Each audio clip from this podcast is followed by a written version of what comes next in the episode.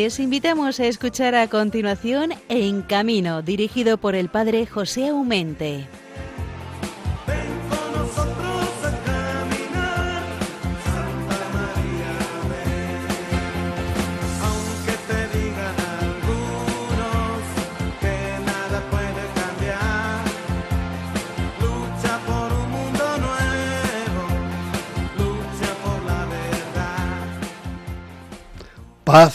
Y bien en el Señor.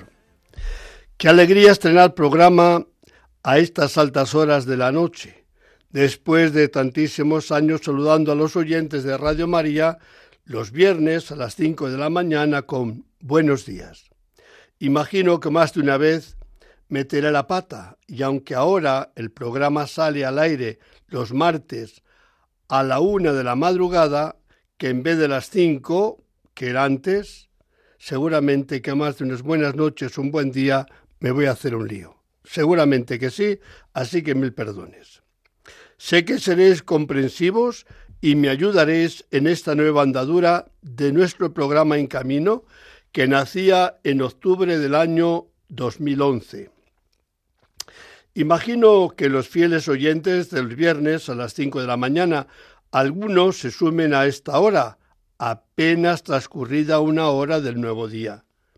Son la una de la noche y os haremos compañía hasta las dos, que cedemos el, testigo a otro nuevo programa. Si el programa anterior era para los madrugadores, este es más bien para los trasnochadores, porque no tienen prisa por irse a acostar, bien porque están trabajando o sencillamente porque estando en la cama, pues no tiene sueño, no les llega el sueño. Sea por las razones que sea, bienvenidos a este programa En Camino, dedicado a la pastoral de los circenses, feriantes y carretera, que tengo el honor de responsabilizar, de acompañar hasta las dos de la madrugada cada 15 días, la noche de lunes al martes.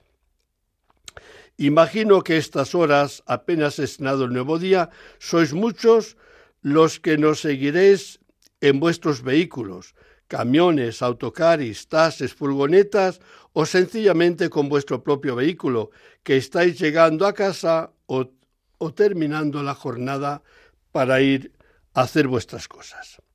A todos vosotros va dirigido este programa en camino que hoy, como termino de decir, estrena nuevo horario, nueva andadura. El programa normalmente lo dividimos en dos partes. La primera solemos decir y dedicar a los circenses que nos cuenten un poco su vida, y la segunda para la circulación, para la carretera, para la movilidad. Al final del programa ponen el broche final nuestros fieles colaboradores, don Bienvenido Nieto y don Javier Saiz. Os doy, pues, a cada uno de vosotros, estos oyentes nuevos o antiguos, que no sabemos quiénes seréis ahora, la confianza que os pedimos para que nos acompañéis hasta las dos de esta madrugada. Hoy tendremos con nosotros al circo encantado de los Rossi.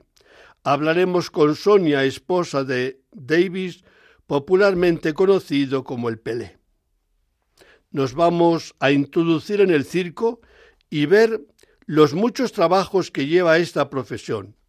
Normalmente no lo pensamos, pero el trasladar el circo de un lugar a otro, aparte de un coste económico no pequeño, comporta un gran trabajo, trabajo que lo supone desmontar, cargar, hacer el camino, descargar, montar, limpiar, ordenar para que cuando vengan los espectadores todo esté en su sitio. El sonido funcione, las luces iluminen donde deben iluminar y todo esté esperando que los clientes se sientan felices de haber entrado en el recinto del circo. Mi gratitud pues a la familia Rossi, que no obstante estar de traslado hoy, han dejado su trabajo para atender la llamada de nuestro programa para que podamos saber algo de su duro trabajo, pero al mismo tiempo fantástico, fascinante y atrayente. La segunda parte de nuestro programa de hoy tendremos con nosotros a doña María, doña María Ángeles Villafranca Jiménez. Es de Granada. Estuvo en otro programa hace unos meses. En la próxima semana, es decir, eh, tendremos en Granada del 16 al 19 las jornadas de delegados de Pastoral de la Carretera y ella nos va a dar una ponencia que no digo que nos la revele aquí, pero sí que vamos a ver por dónde van las cosas de lo que nos puede decir esta persona que representa un poco en Granada y un poco en Andalucía a la Asociación de Accidentados Stop Accidentes. La charla que vamos a tener, daos cuenta, en Granada, la hemos titulado de esta forma. La fuerza de la fe ante un accidente de tráfico personal o familiar. Creo que merece la pena escuchar su testimonio. Seguramente que sus palabras nos van a llegar a lo hondo del corazón. Como siempre, seguimos teniendo a los dos fieles colaboradores del programa, Bienvenido y Francisco Javier, que nos darán alguna noticia, bien de la carretera, bien también del mundo circense. Para ponerse en contacto con este programa, sabéis que contamos con un correo electrónico, paso a decirlo de inmediato, en camino arroba radiomaria.es. Lo voy a repetir. En camino arroba radiomaria.es.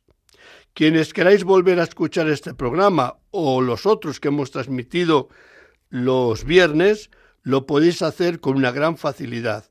Basta que acudáis a los podcasts de Radio María, vayáis a la fecha que, os interesa, sencillamente lo escuchéis o lo bajéis, bien sea en el ordenador, bien sea también en vuestro móvil. Nada más. Como niños con zapatos nuevos, estoy contento, os lo garantizo, de comenzar esta nueva andadura.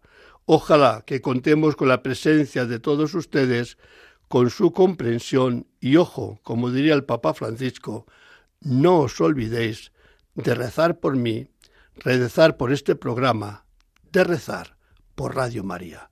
Hermanos, buenos días, buenas noches, comenzamos.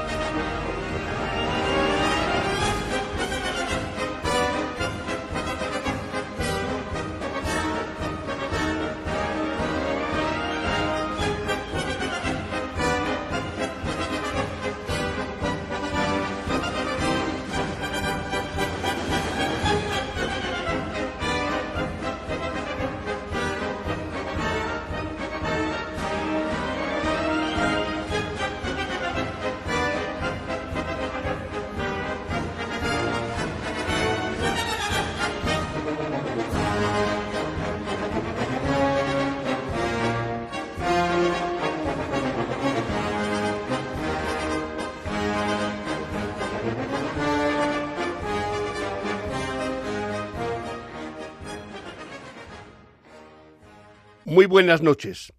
Tenemos este programa a estas horas, además como os he dicho antes, nos estrenamos hoy hasta ahora, cambiamos 5 de la mañana a este horario tan peculiar también que es una de la madrugada hasta las dos de la madrugada. Os agradecemos de corazón que los que estáis en camino conduciendo algún vehículo, pues que eh, hayáis sintonizado nuestra emisora de Radio María y hagáis el camino con nosotros. Os garantizo que es buena compañía.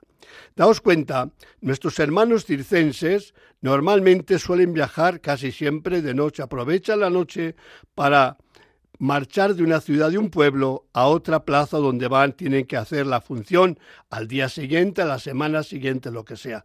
Por eso los lunes es un día de mucho ajetreo para los circenses, porque normalmente es día de desmontar, de viajar y enseguida ponerse a montar si quieren abrir el circo y ofrecer el espectáculo el fin de semana. Y en este teje maneje, en este traslado de un sitio para otro, pues nos acercamos ahora al Circo Fantástico porque queremos hablar con Sonia Miranda. Queridísima Sonia, Muy buenas noches. Muy buenas noches, padre. ¿Cómo estamos? Estoy genial y además estrenando este nuevo horario que te estás estrenando también tú. Vas a hacer historia ¿eh? de una de la madrugada aquí en Radio María para ofrecer lo mejor que tenemos y somos, que es nuestro circo, nuestro espectáculo. Es en la familia Rossi, los que conocemos siempre en España como eh, el circo italiano, pues te queda una familia muy larga, muy larga de italianos. Ojo, que Sonia Sonia no es italiana. Eso es. Italiana poquito tengo, la verdad. Los apellidos Miranda Bejón, italiana poquísimo. Pero bueno, muy orgullosa de estar insertada en esta familia hace ya 30 años y encantada, la verdad. Llevan por España toda esa cantidad de años, con lo cual se conformó como empresa española también hace unos cuantos. Y estamos viajando pues por toda España. De hecho, ahora mismo estamos en Cuenca, pero viajando con todos los camiones nos vamos hasta Albacete. Por cierto, Cuenca me ha encantado, que no la conocía después de tantos años en ruta y esto de las eh, casas eh, colgadas, y, tiene, es una ciudad de verdad de muchísimo encanto. Y, bueno, pues ahora para Albacete, a ver lo que nos depara. Hemos trabajado bien, estoy absolutamente encantada, como nuestro circo, que ahora se llama el Circo Encantado. O sea que de viaje y de ruta, padre, ahí andamos. no sé exactamente dónde vais a instalaros en Albacete. Si es en el recinto ferial, allí en el centro, es una preciosidad, pero no tengo ni idea dónde exactamente os vais a instalar. Sí, nos vamos a instalar en el recinto ferial, así que seguramente será una gozada porque yo viajo con bastantes perritos que son mis, mis, mis niños ahora mismo y, la verdad que siempre me gusta tener un poquito de espacio para pasearles y todo y, bueno, pues siempre que hay un recinto ferial digno de ser un recinto ferial con sus tomas de agua, sus desagües y todo, pues siempre la gente de circo estamos pues muchísimo más a gusto, la verdad. Pues conozco bien Albacete porque como sabes ahí se celebra anualmente el Festival de Albacete por el mes de febrero a principios de, marzo. Así que al menos una o dos visitas a Albacete la suelo hacer. Es una ciudad que tiene, es muy peculiar, tendrá bastante calor, aunque estemos donde estamos, en el veranillo de, de San Miguel, pero bueno, espero que os traten bien, porque amantes del arte circense y entendidos sí que lo son. Así que ojo con el circo encantado de sorprender y, y, admirar un poco a toda esa gente que como tiene un festival, yo creo que ya sensible con el arte del circo debe estar. Yo creo que sensibilizados con, con este arte, con este arte un poquito silvestre, ¿no? Eh, seguramente que, que están. Recuerdo una frase que oí comentar hace años que, el circo era eso, pues arte silvestre no, no que se instalaba de repente como una florecilla que salía en cualquier esquina salía y de repente había que disfrutarlo. Pues ojalá que de verdad todos estos habitantes de, Albacete, eh, en estas tres semanas que vamos a disfrutar de, su ciudad, pues puedan disfrutar también de, este arte que hacemos con tanta pasión, con tanta perseverancia, cada año con un nuevo espectáculo y que lo puedan disfrutar todos ellos. La, verdad es que se trabaja con ese ímpetu, con ese amor, por, por eso, por con la, con la intencionalidad de que haya siempre una sonrisa, una carcajada es para ello que trabajamos y que disfruten realmente de esa puesta en escena, en escena que hacemos últimamente estos años del siglo XXI. Es decir, queremos que la gente no piense que llevamos ese circo ancestral que realmente ya no, pues no, no era atractivo para la, para la gente. Nos hemos esforzado mucho para que este sea un circo con, con, un arte que realmente sea del, del siglo XXI y que pueda ser disfrutado tanto de los niños como de los adultos. Y yo en primera persona puedo decir que el circo fantástico que lleváis eh, es realmente fantástico y tiene personalidad propia. Sí, es una personalidad, un, un sello propio, de verdad. ¿Verdad? Que usted lo, ha visto. Me, encanta que, la gente que hable de nuestro espectáculo y de nuestro circo lo haya visto porque habla con otro criterio, otro criterio totalmente diferente. Así que incluso los medios de comunicación a veces cuando, cuando nos invitan o cuando vamos contratando estos medios para, para promocionar nuestro espectáculo, siempre les invito y hago hincapié en que vengan a verlo porque no tiene nada que ver eh, lo que hablan, lo que dicen, los comentarios que se hacen cuando no se ha visto que cuando realmente se ha visto, se ha podido ver la escenografía y se ha disfrutado de ello. Yo puedo decir que en cuanto entras a la pista, eh, te encuentras como si te envuelven, como si te arropan. Eh, no sé, te da una sensación no solamente de estar en tu casa, sino estar cómodamente en tu casa, ¿eh? a gusto porque estás en casa propia. Es la sensación que siento yo. Sí, la verdad es que lo hacemos con mucho cariño, es lo que te he comentado antes. Es un circo, aunque haya venido ya muchísima gente, muchos técnicos y tal, es un circo principalmente familiar, con ese calor humano que, que, que yo creo que los circos tienen que llevar con sus caravanas, eh, con su tradicional viajes, tienen que llevar ese, ese cariño, ese amor por la familia y yo creo que eso y esa tradición la seguimos conservando. Esencialmente es eso, un circo familiar, aunque se ha engrandecido, y esencialmente sigue siendo circo, es decir, queremos seguir haciendo el más difícil todavía. Hoy en día no sé si lo hace el secretario que va por plazas o, el, o que está por allá arriba, no sé quién lo hace más, más difícil, pero, pero bueno, seguimos en esa esencia y le agradezco, padre, la verdad que nunca tengo muchas ocasiones, pero agradezco muchísimo que se haya insertado en ese vagón del más difícil todavía y siga defendiendo con ese ímpetu que lo hace cada día eh, eh, a, a los circos, ese sector del arte que parece siempre un poquito más abandonado, pese a que afortunadamente la gente eh, cada año lo va valorando más porque quedan tan pocas cosas vivas en directo, quedan tan poquitas sensaciones reales, eh, aunque tenemos eh, realmente, pues incluso la tecnología que introducimos es bastante virtual también, hemos intentado, pues como, como he comentado antes, acercarnos al siglo XXI, pero aún así quedan tan poquitos espectáculos reales y aquí en nuestro espectáculo se ve canto en directo, todas las atracciones que hay en directo físicas se pueden como tocar, todo lo se puede tocar y eso ya es muy difícil, por eso yo creo que estamos en un momento de, de álgido del circo porque la gente da importancia al hecho de que es totalmente real, no es algo que nosotros podamos modificar con dos botoncitos rápidamente, es real y auténtico. Oye, Sonia, cuando decías lo más difícil todavía, que tiene que ser real en el circo, porque si el circo se duerme, si no busca caminos nuevos, riesgos nuevos, em, que nos admiren, que, pues yo creo que entonces sería la muerte. Pero yo creo que los artistas circenses tienen la capacidad de salir, de renovar vuestras propias cenizas y es, dejarlos alumbrados con lo imposible, lo hacéis posible. Pero yo digo que entre las cosas más difíciles todavía, yo creo también que muchas veces a los circenses y hay que decirlo con todas las letras, es encontrar plazas donde trabajar con dignidad, porque os llevan a buenos sitios, como por ejemplo Albacete, o porque os dejan en cualquier barranco, cosa que no se podría decir. Yo creo que algunas veces es difícil, también muy difícil también para los circos, que cuando van al ayuntamiento se les abra de par en par las puertas, creo yo. Sí, no, es eh, absolutamente real. Hay ayuntamientos y ayuntamientos, hay ayuntamientos y hay uh, concejales de festejos y hay, es que dependiendo de, de, qué ayuntamiento, eso también es un poquito triste, que no haya una regularización en cuanto a circos, sigue sin haberla. Entonces, dependiendo de qué población, pues te atienden eh, te atienden en, un lado o te atienden en el otro, no, no te atienden siempre por, eh, por cultura, que es realmente donde pienso yo que nos deberían atender y luego bifurcarlo a lo que realmente se necesite, porque es vía pública, porque entraña bastantes acometidos, lo que es el circo, pero bueno, yo creo que primero debería entrar por cultura, porque evidentemente es cultura. Y sí es cierto que hay una, una diferencia abismal de ayuntamiento en ayuntamiento y de cariño hacia la gente del circo y lo que puede aportar al circo, pues hay una diferencia abismal. Afortunadamente nos vamos a encontrar en Albacete que hemos tenido pues facilidades. Evidentemente tenemos que hacer nuestros pagos religiosamente como, como todo ciudadano, mm. pero claro, como bien dices, la facilidad a la entrada es importante.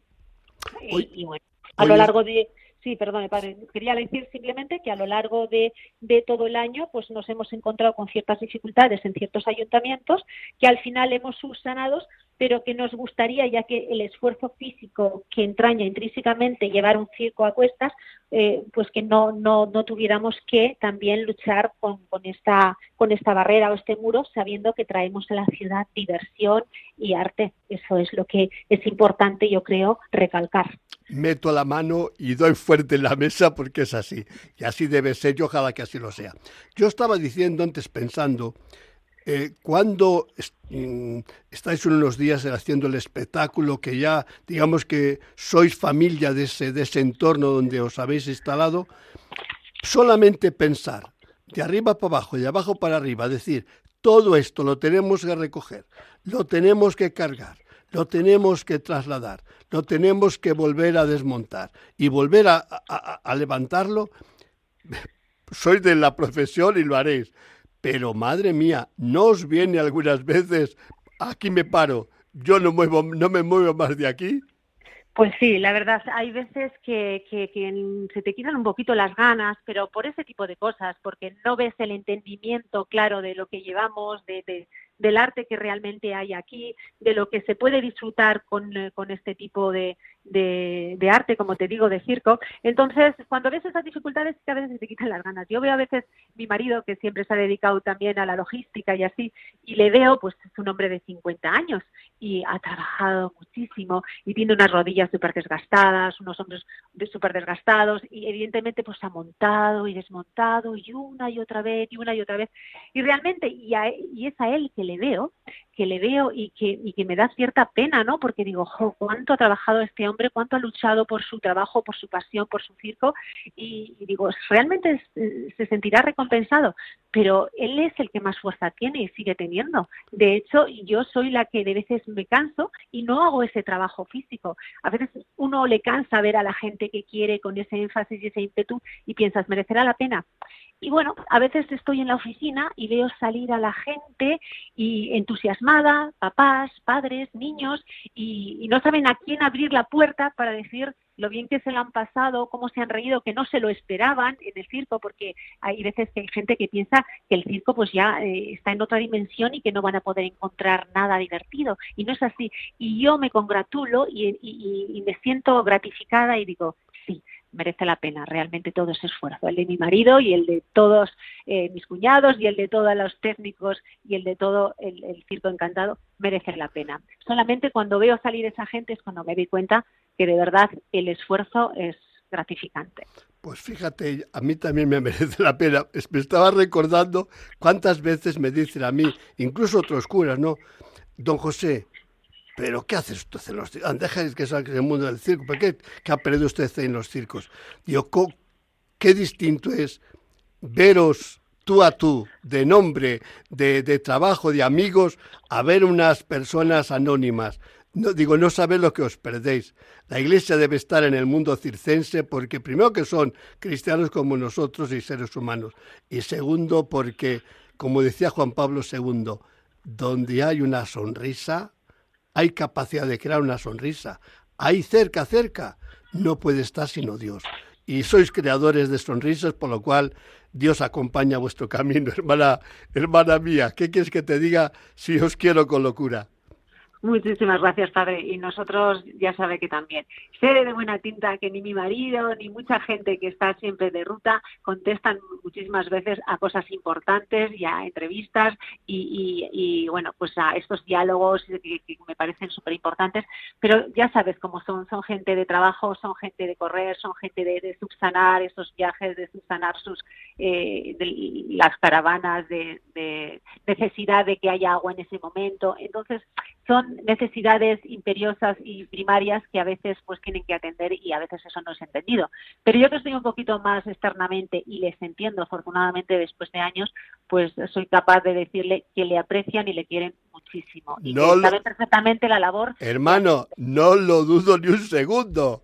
Así que te agradezco a ti y a ti, al todo eh, el Circo Encantado, mi enhorabuena, mi felicitación, los deseo todo lo bien en la hermosa ciudad de Albacete y que ojalá la satisfacción cuando cumpléis vuestra tarea de estar allí os vayáis con, con la satisfacción de haber cumplido una tarea, de haber llevado la alegría y la fiesta a Albacete. Que Dios te bendiga, hermana mía. Muchísimas gracias. Pues así, así será, querido padre. Un abrazo. Un abrazo muy fuerte.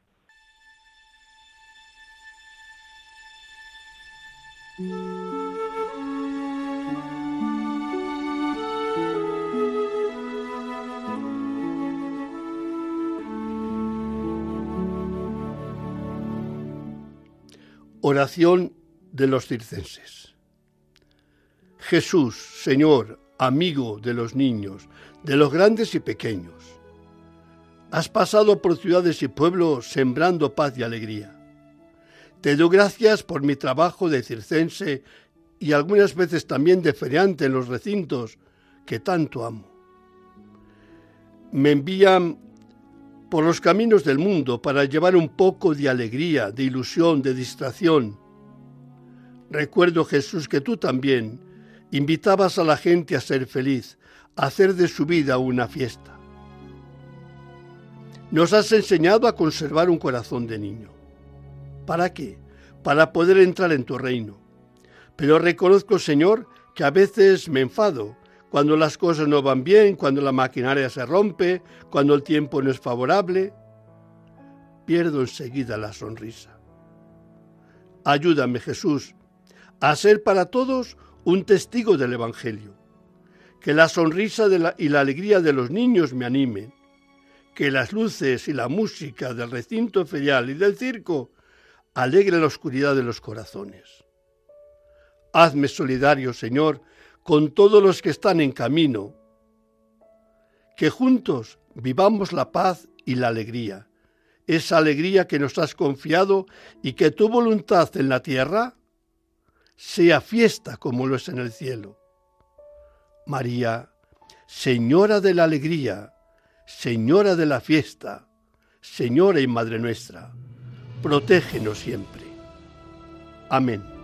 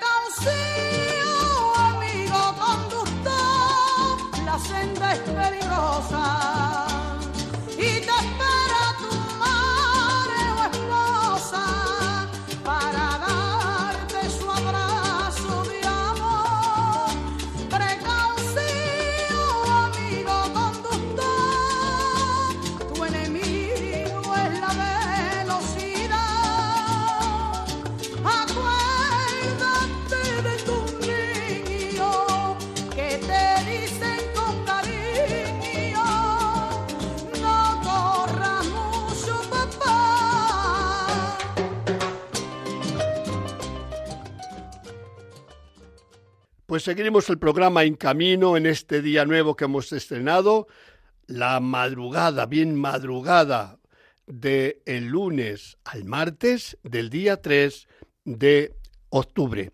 Terminamos de hablar con una buena amiga Sonia del Circo Encantado, Circo de los Hermanos Rossi.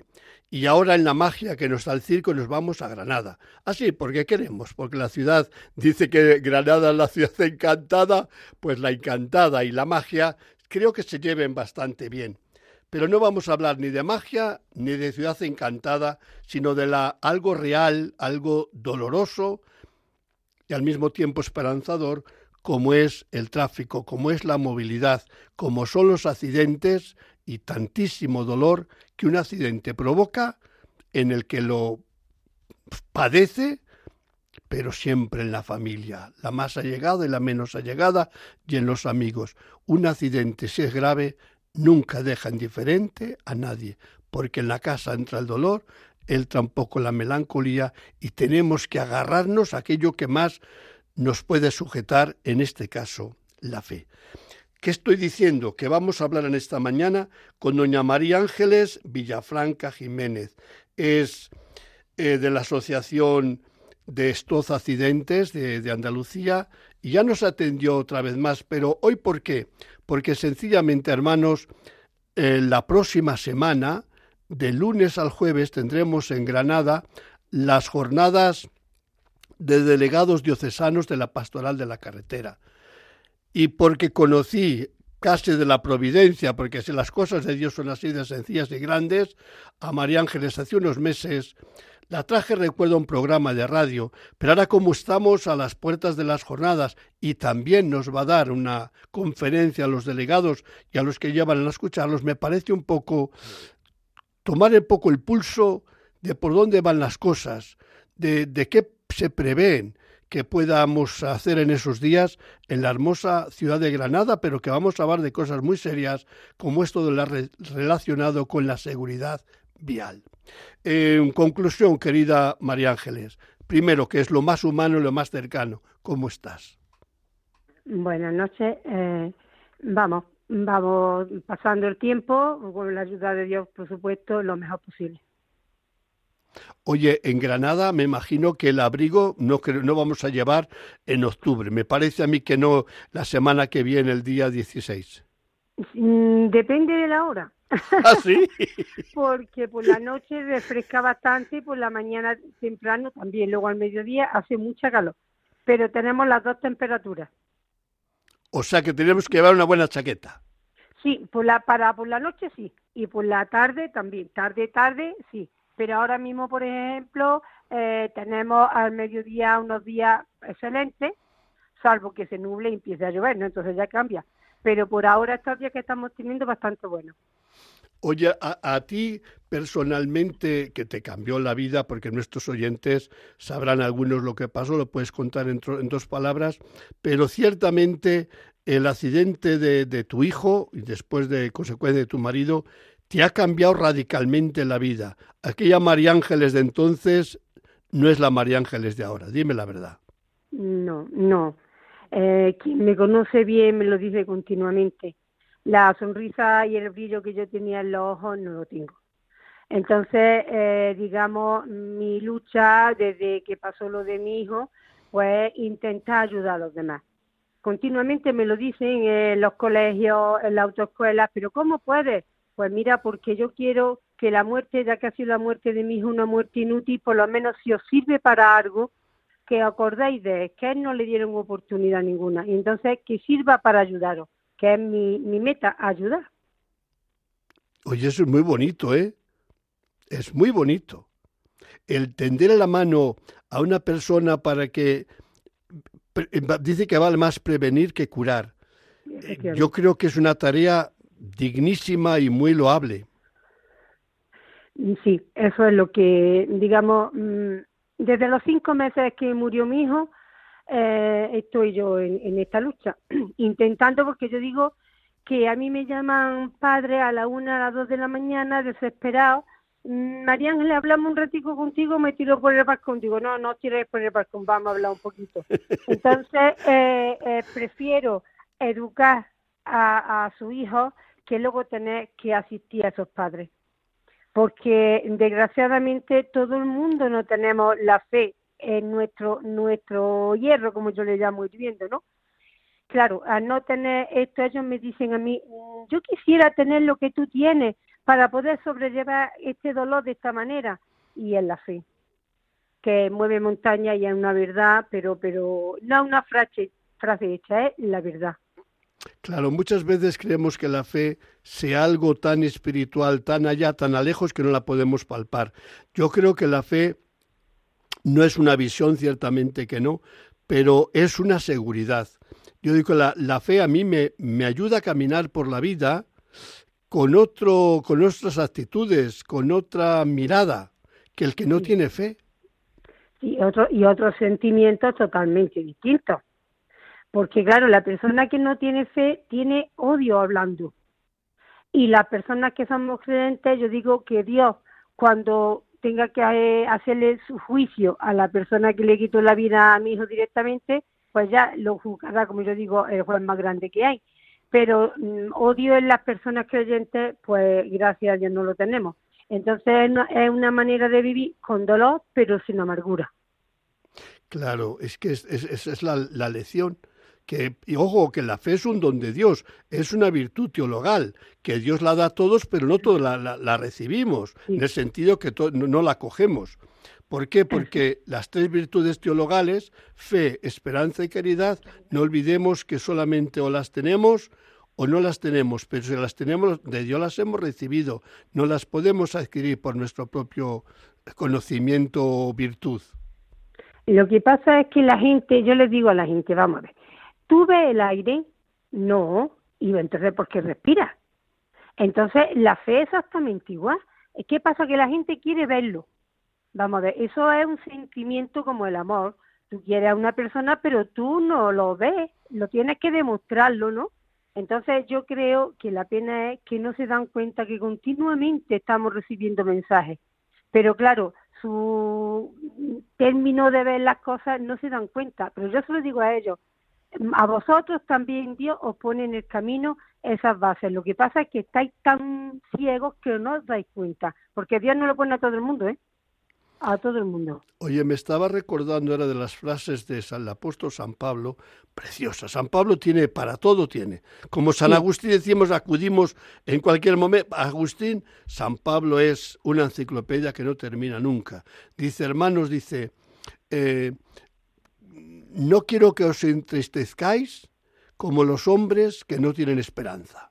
Por si que Jesús ha muerto y ha resucitado, del mismo modo a los que han muerto en Jesús, Dios los llevará con él.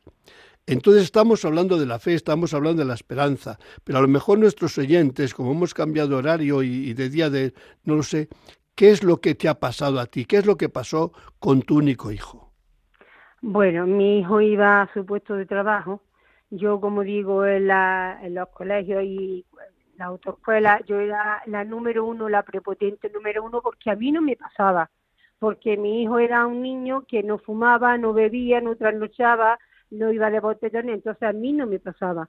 Y un día vino a comer al mediodía, a las 3 menos 10 se iba a su puesto de trabajo y un señor que iba hablando por teléfono, bueno, mejor dicho, discutiendo con su señora, pues se lo llevó por delante. Le quitó la vida directamente a mi hijo, indirectamente a mi marido, pero le quitó la vida a los dos. Claro, entonces que decir que hablar ahora con la tranquilidad y el sosiego que hablas tú, con el dolor, porque se sigue, no, yo creo que el dolor ahí está, no nos lo va a quitar nadie, pero es distinto vivir con la amargura, el cabreo, la, la, la, ansia, la venganza, que vivir arraigados en la fe, ¿no? Sí, efectivamente. Mire, eh, eh, es una anécdota que me pasó ayer, ayer bueno, eh, el, otro, día, sí. El otro día, mm, es que ahora no me Con la fiesta, me, parece que era la fiesta, era el día de la fiesta de la Virgen. Es que no me acuerdo qué día cayó, era domingo. El día 24, sí, el domingo. Eh, la última trompeta que compró mi hijo, pues yo venderla no, la tocó solamente tres veces y se la di a un compañero para que tocara. Yo siempre le digo a él, toca mucho porque mi niño toca contigo. Y estaba yo en la procesión cuando siento la trompeta. Yo noté que era mi hijo el que estaba tocando, pero es que el muchacho cuando me vio a mí se salió de la fila, es que no puedo ni contarlo, de lo que me entra, me abrazó y yo le dije, Dios te bendiga, porque yo sabía que estaba tocando mi hijo. Entonces, eso, eso es un, sentimiento mm, que tienes que vivirlo, tienes que... Eh, y el muchacho me lo notó totalmente, incluso la gente que había alrededor mm, me miraba porque yo sabía que estaba tocando mi hijo la trompeta. Oye, qué, qué bonito, ¿eh? Qué bonito. Sí. Y qué consolador. Sí, porque yo siempre digo que si Dios permite que toque la trompeta con él, es porque Dios lo quiere.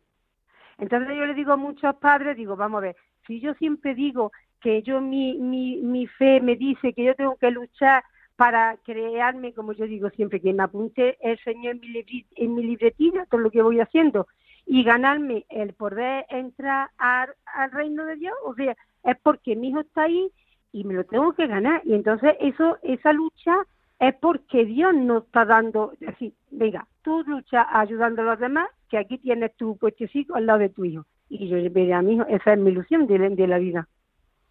Mira, San Juan en su primera carta dice unas cosas preciosas, pero dice aquello de, hermanos, no amemos de, boca, así de, mentirijillas, digamos, sí.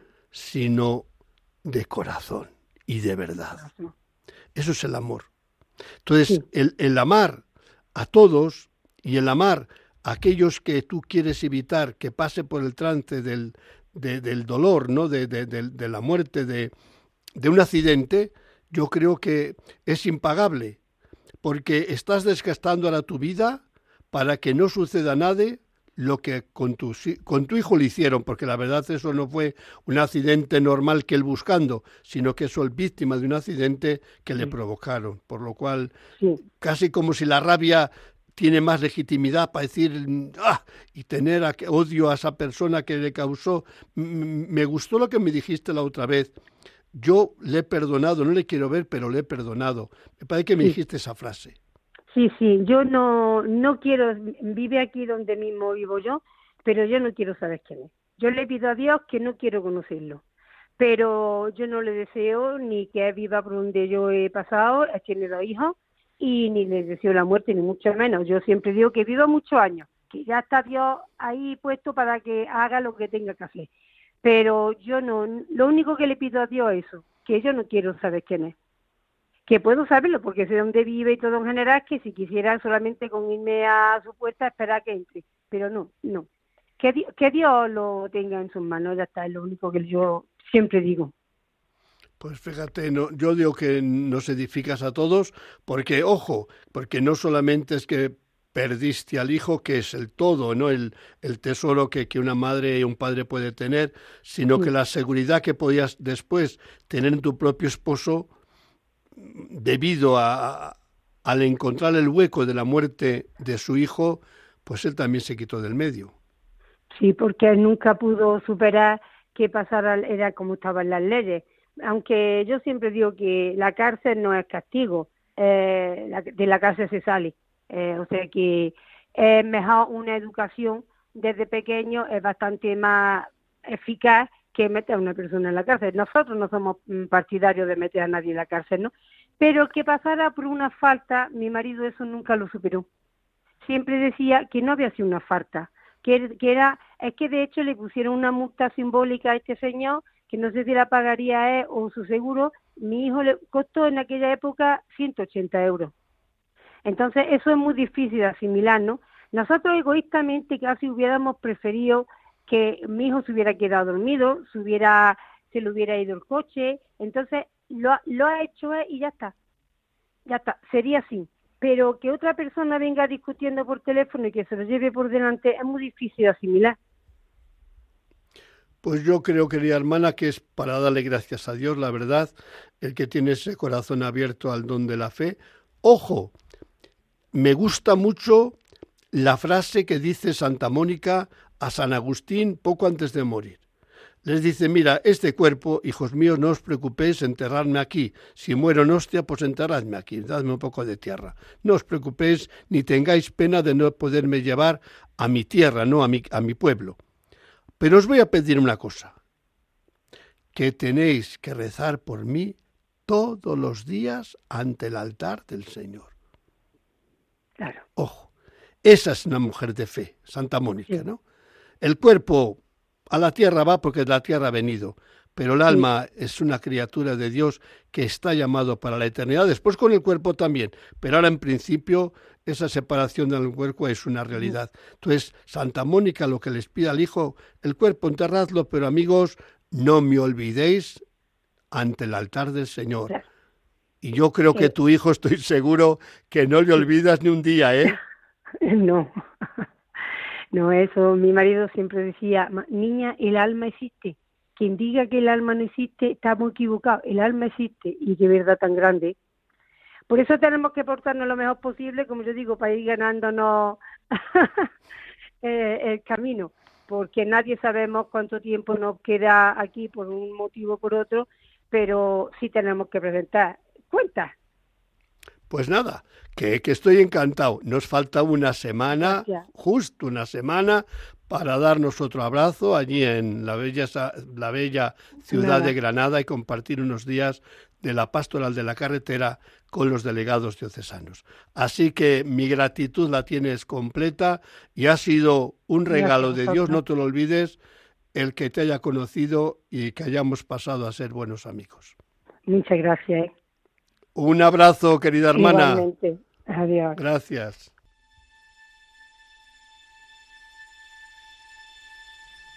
Oración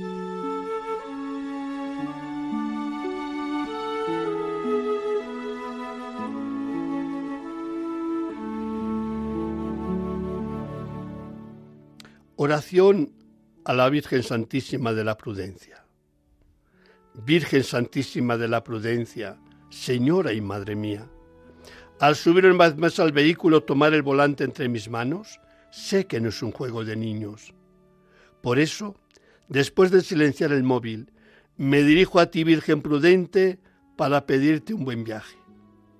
Guía mi camino por el cumplimiento de las normas de tráfico, para que con la debida atención y prudencia llegue felizmente a mi destino.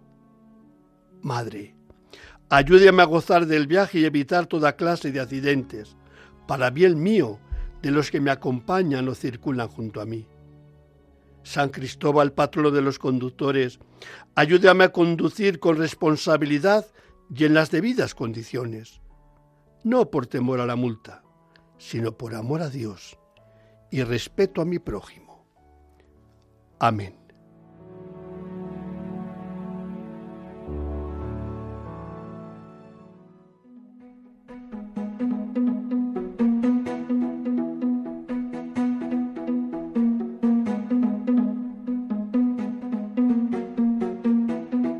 Noticias en carretera con bienvenido Nieto. Querido bienvenido, como estamos estrenando día nuevo, horario nuevo, pues ya se sabe lo que decir, pero el día 2, que es el que termina de, terminar, de finalizar, celebramos los Santos Ángeles de la Guarda. Ya estamos en el amanecer de San Francisco de Borja. Caray, sea como sea, que te doy la bienvenida en este amanecer del día 3 de octubre. ¿Qué tal estás? Buenos días, querido don José, buenos días, a, perdón, buenos días, no, buenas noches a todos los oyentes y buenas noches a ti, don José. Ya, hombre, podríamos decir buenos días porque estamos en la madrugada, pero y acostumbrados. Bueno, vamos, a decir buenas noches. vamos a decir buenas noches, que es lo mejor y lo más procedente. Los ángeles custodios, patronos de la, de la, del Cuerpo Nacional de Policía, a los que felicitamos desde aquí por su encomiable labor, y luego después también, hoy día de San Francisco de Borja, un, el Duque de Gandía, para ser exactos, yo que me he educado en la compañía de Jesús, pues te puedes imaginar lo que significa para nosotros, ¿no? San Francisco de Borja. Bien, mañana, si Dios quiere, luego, eh, día 4, San Francisco de Asís, los dos Franciscos. Bueno, hay tres Franciscos, de Asís, de Borja y de Sales, ¿no? Luego hay muchos más, ¿no? Pero tres muy relevantes, los tres. Vamos a ir con las noticias porque tenemos muy poco tiempo. La primera es importante porque la Unión Europea va a retrasar un año, va a retrasar bastante, no un, año, sino hasta el año 2027 va a retrasar la normativa Euro 7. ¿Qué es la normativa Euro 7? Aquella que inicialmente estaba programada para el año 2025 y se posterga hasta el 2027. ¿Por qué? Pues porque cuesta mucho adaptarse a lo que es los cambios tecnológicos. Es evidente que hay que hacer un cambio tecnológico, hay que hacer un cambio en cuanto a lo que son las emisiones y la transición a los vehículos de cero emisiones, pero esto hay que hacerlo con tiempo. Y por tanto, la Unión Europea es consciente que al 2025 era realmente imposible hacer esa transformación para que todo el transporte profesional se adapte a circular por las ciudades y carreteras europeas, respetando los márgenes de contaminación que se exigen a la hora de, eh, circular por las calles. Otra de las noticias destacadas es la que hace referencia al transporte por carretera también, que los datos no son bastante, eh, en este caso, satisfactorios. Mm, según la patronal, parece que la actividad por carretera en el segundo trimestre del año ha bajado. ¿Esto qué significa? Pues que en un momento los costes, los precios y la actividad del transporte por carretera, así como lo que nos dicen las asociaciones de transportistas debido a los altos precios del transporte, en este caso de los combustibles y de todo lo que en un principio conlleva ello, pues ha hecho que el transporte por carretera se haya visto relegado. También la Asociación de Transportistas está pidiendo, las principales asociaciones, CETM, así como otras, pide al Gobierno que amplíe el descuento de carburantes al transporte porque ya si de por sí es caro, en las últimas semanas creo que todos nos hemos podido hacer eco de lo mismo, ha subido por lo menos un 11%. Y esto pues hace que sí o sí se encarezcan los portes y se encarezca el precio del transporte. Y por último, pues nada, decir la última noticia que nos facilita la Dirección General de Tráfico en cuanto a eh, los datos de accidentalidad, evidentemente siguen siendo eh, mm, datos que están bastante mejor que el año pasado por estas fechas, pero aún así, en un principio queda bastante por hacer y bastante por caminar, porque todavía siguen siendo bastantes, casi 900 personas en lo que va de año las que han perdido la vida en carreteras. Todavía no tenemos los datos, no hay datos todavía relevantes en cuanto a lo que son los siniestros viales producidos en los cascos urbanos de las diferentes ciudades y municipios de España. Y como estrenamos fecha y como estrenamos horario, pues a todos buenas noches, pero que no se nos olvide una cosa muy importante. A los que nos están escuchando y a aquellos que se van a poner en camino ahora, porque van a empezar a trabajar, sobre todo aquellos que se van a dirigir a aeropuertos, a puertos, taxistas, me viene a la memoria el transporte que vaya a los mercados centrales, Mercamadrid, Mercanavarra, Mercapamplona, todos, en fin, a todos recordarles lo importante que es no bajar la guardia. Que la Virgen de la Prudencia y San Cristóbal, a pesar de las horas en las que hemos cambiado el horario, van a estar velando y pendiente para pedirles protección y estoy seguro que nos protegerán. Y en el día de San Francisco de Borja, a todos un feliz día y que la mejor forma de felicidad es que las calles y las carreteras sean arterias de vida y de alegría. Un abrazo, querido hermano. Que Dios te bendiga. Igualmente.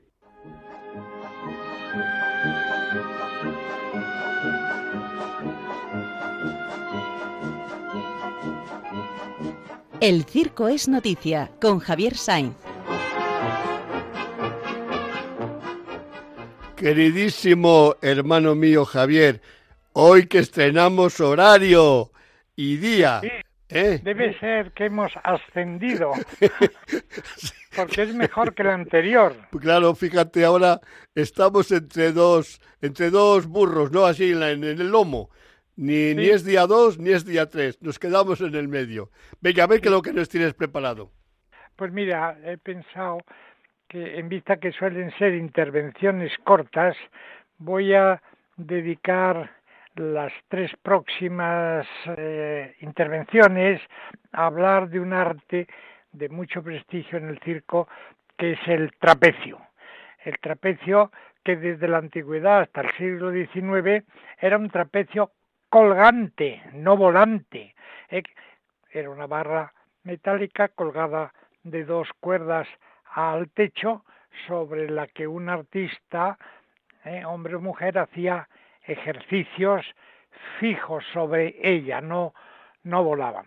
Y eh, fue en el siglo XIX Monsieur Leotard el que inventó los trapecios volantes, y que los ensayaba sobre una piscina, porque si caía, si, si el ágil que giraba en el aire a cogerse al otro eh, trapecio, pues no le podían agarrar y caía, caía sobre una piscina, tenía debajo una piscina. Entonces se abrigaba con una prenda ah, de lana, eh, que acabó haciéndose una prenda popular y femenina a la que se han llamado los leotardos que vienen de Monsieur Leotard, ¿eh?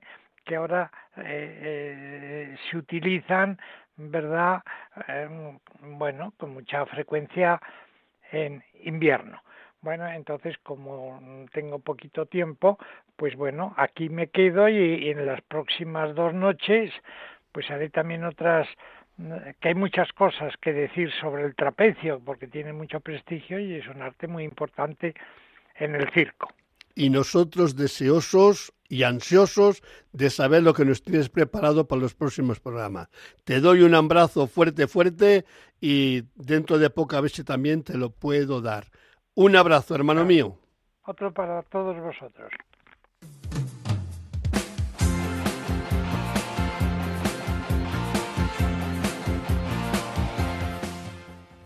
Bueno, hermanos, es el primer programa que tenemos al inicio del martes, he apenas terminado el lunes, pero vamos, que ayer eran los Ángeles de la Guardia, hoy San Francisco, más San Francisco eh, de Asís.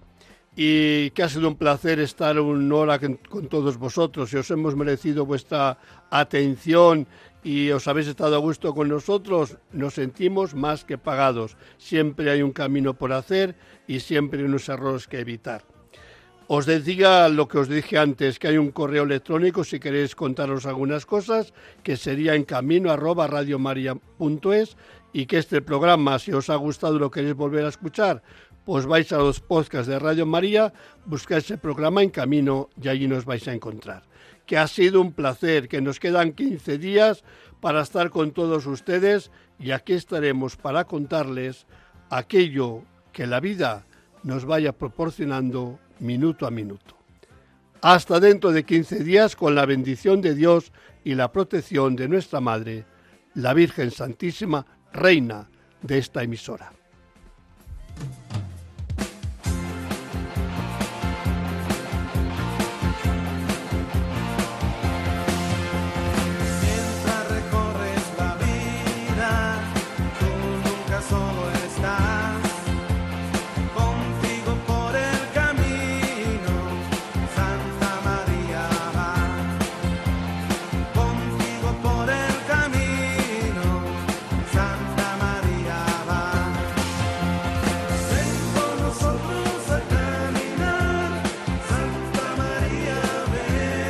Han escuchado en Radio María En Camino, un programa dirigido por el padre José Aumente.